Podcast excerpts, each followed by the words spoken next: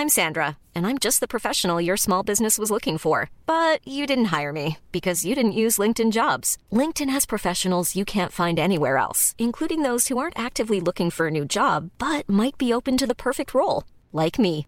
In a given month, over 70% of LinkedIn users don't visit other leading job sites. So if you're not looking on LinkedIn, you'll miss out on great candidates like Sandra. Start hiring professionals like a professional. Post your free job on linkedin.com/people today. Les amis, bienvenue, j'espère que vous allez tous très bien, très content de vous retrouver pour cette nouvelle vidéo, la petite vidéo du samedi après-midi, beaucoup beaucoup de matchs dont j'ai envie de parler sur la chaîne. Arsenal l'emporte contre Leicester, c'était pas la rencontre la plus emballante, mais les hommes de Mikel Arteta reprennent 5 points d'avance sur Manchester City en l'emportant au King Power Stadium. En attendant, leur match, je crois que c'est contre Bournemouth dans 25 minutes à l'heure où je m'enregistre. Et nous, on va regarder Real Madrid Atlético et en faire une vidéo aussi, demain plein de choses, la finale de League Cup, Tottenham-Chelsea et bien sûr Paris Saint-Germain-Marseille pour clôturer. Donc on est parti sur un très très gros programme. Mais cet Arsenal-Leicester, il m'intéressait parce que comment est-ce qu'Arsenal allait rebondir par rapport à la dernière passe? Ils l'ont emporté contre Aston Villa récemment, mais avant ça, il y avait la défaite contre Man City, il y avait un match nul contre Brentford, une défaite contre Everton, un résultat contraignant en Cup. Donc pour Arsenal, c'était pas le top top. Là, le rebond est partiellement confirmé. Le match m'intéressait aussi parce que cet homme, Leandro Trossard, était aligné en pointe. Il était aligné ici, en pointe du 4-3-3 de Mikel Arteta. Eddie Nketiah était sur le banc. On le voit ici, Leandro Trossard aux côtés de Saka et de Martinelli, Odegaard, Jorginho, Chaka, Partey n'était pas là, et Eddie Nketiah sur le banc. Comment est-ce que ça allait fonctionner? Est-ce que ça allait donner quelque chose de plus intéressant? Moi, comme vous le savez, j'aime bien Eddie Nketiah, mais je pense que son absence de qualité à la finition, où il est un petit peu en deçà, il traverse une mauvaise passe en ce moment aussi, faut dire, je crois aucun but sur les 5-6 derniers matchs de Première Ligue. Moi, ça m'intéressait de voir en plus Leandro Trossard, un joueur que j'aime bien, voir dans un rôle différent, un profil différent, s'il pouvait apporter quelque chose. Et mon idée, c'est que ouais, franchement, Leandro Trossard, face à un bloc bas, comme c'était le cas de Leicester, qui avait une grosse densité, qui protégeait sa surface avant tout et qui essayait de serrer les lignes, bah Leandro Trossard, sa mobilité justement dans cette interligne, sa capacité à jouer fin, jouer petit, jouer court, se retourner aussi, pivote assez bien sur lui-même. Bon, je l'ai trouvé très très intéressant dans ce registre. Là, typiquement, il est touché par Zinchenko. Il a été au centre de la plupart des offensives d'Arsenal sur cette première période.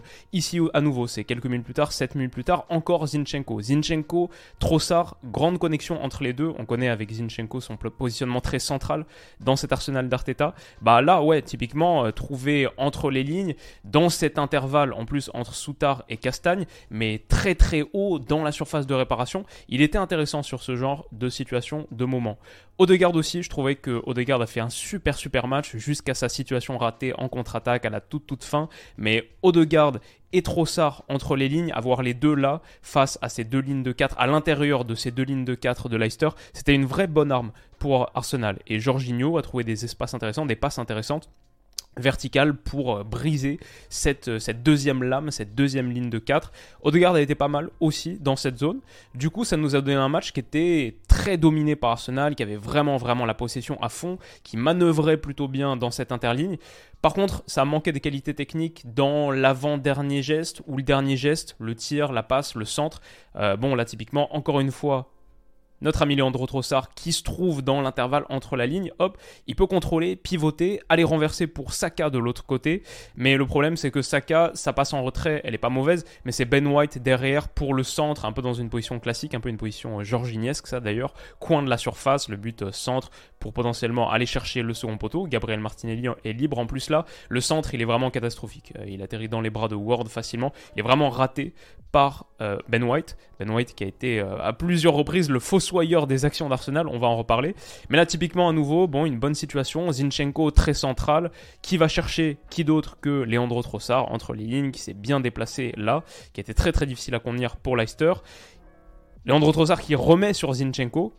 Le petit problème, c'est que je trouve qu'au-delà du manque de qualité technique dans le dernier geste, l'avant-dernier geste, aussi cet Arsenal qui est très très central, vraiment hyper central, que ce soit Chaka, Jorginho, Zinchenko qui rentrent beaucoup à l'intérieur comme ça, Trossard qui est en plus un joueur de décrochage, même si des et il l'a fait sur le second but, Odegaard, Martinelli qui aime bien prendre le demi-espace avant tout, bah typiquement toute cette zone là totalement vide et Arsenal avait un petit peu plus de difficulté à exploiter les côtés. Moi je trouve vraiment que là sur cette situation, bon il manque un homme et cette grosse densité, Arsenal très très axial, peut-être un poil trop. En plus Zinchenko, c'est très bien qu'il soit aussi euh, meneur de jeu, reculé, etc. Il le fait plutôt bien, mais bon après par exemple son pied droit est pas le meilleur et là quand il tente le renversement à destination de Bukayo Saka pour aller exploiter cette largeur, ce qui est plutôt pas mal joué à la base, son centre, son, pardon, son renversement du droit, il est facilement coupé. Il me semble que c'est par Denis Pratt.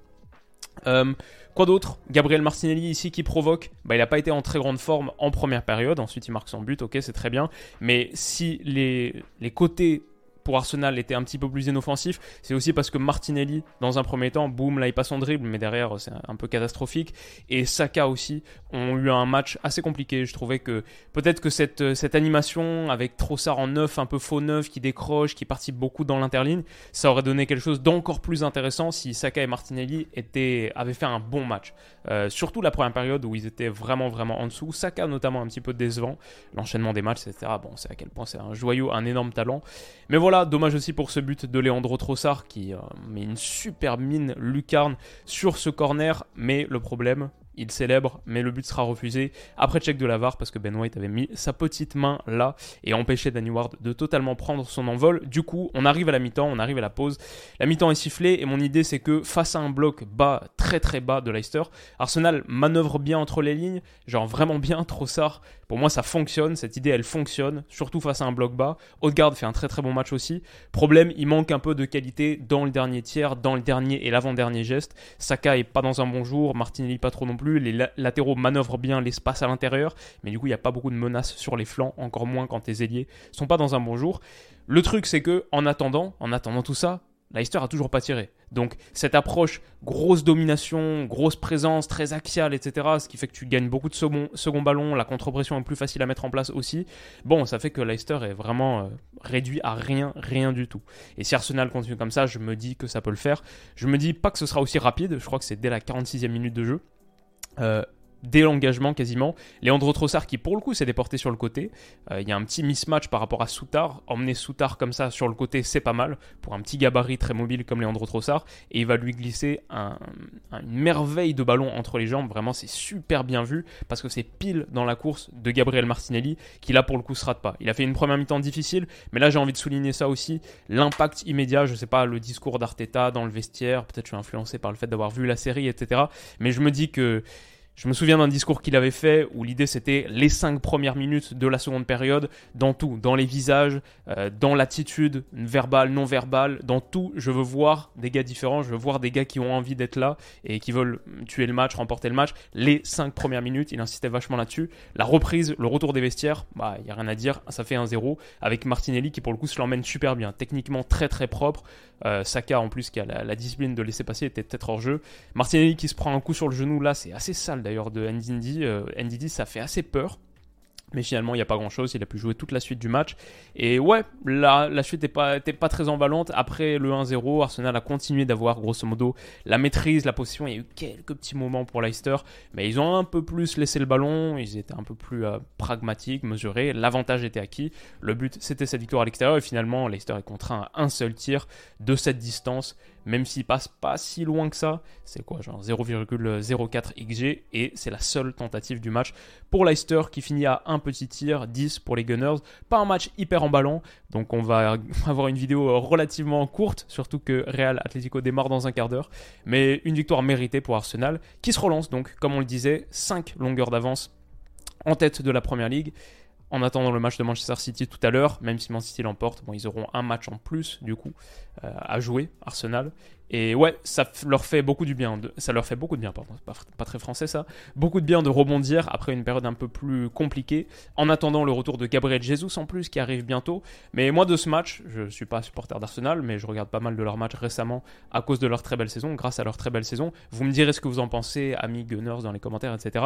Mais pour moi, ce match, euh, je le, je le range dans une partie de ma mémoire en me disant Trossard en neuf pour Arsenal, ouais, ça peut marcher. Surtout contre des blocs bas. À voir dans un match où tu dois plus procéder euh, dans les grands espaces, etc. Mais dans les blocs bas, face au bloc bas, pas mal. Et encore plus si Saka Martinelli avait été un peu plus en forme, même si Martinelli plante son but. Voilà, grosso modo, je m'arrête là, j'espère que ça vous aura plu. Et rendez-vous dans quelques heures pour parler de Real Madrid Atlético Madrid, sauf si c'est un 0-0 catastrophique. Normalement, on en fait une vidéo. Et demain, deux ou trois vidéos, comme je disais.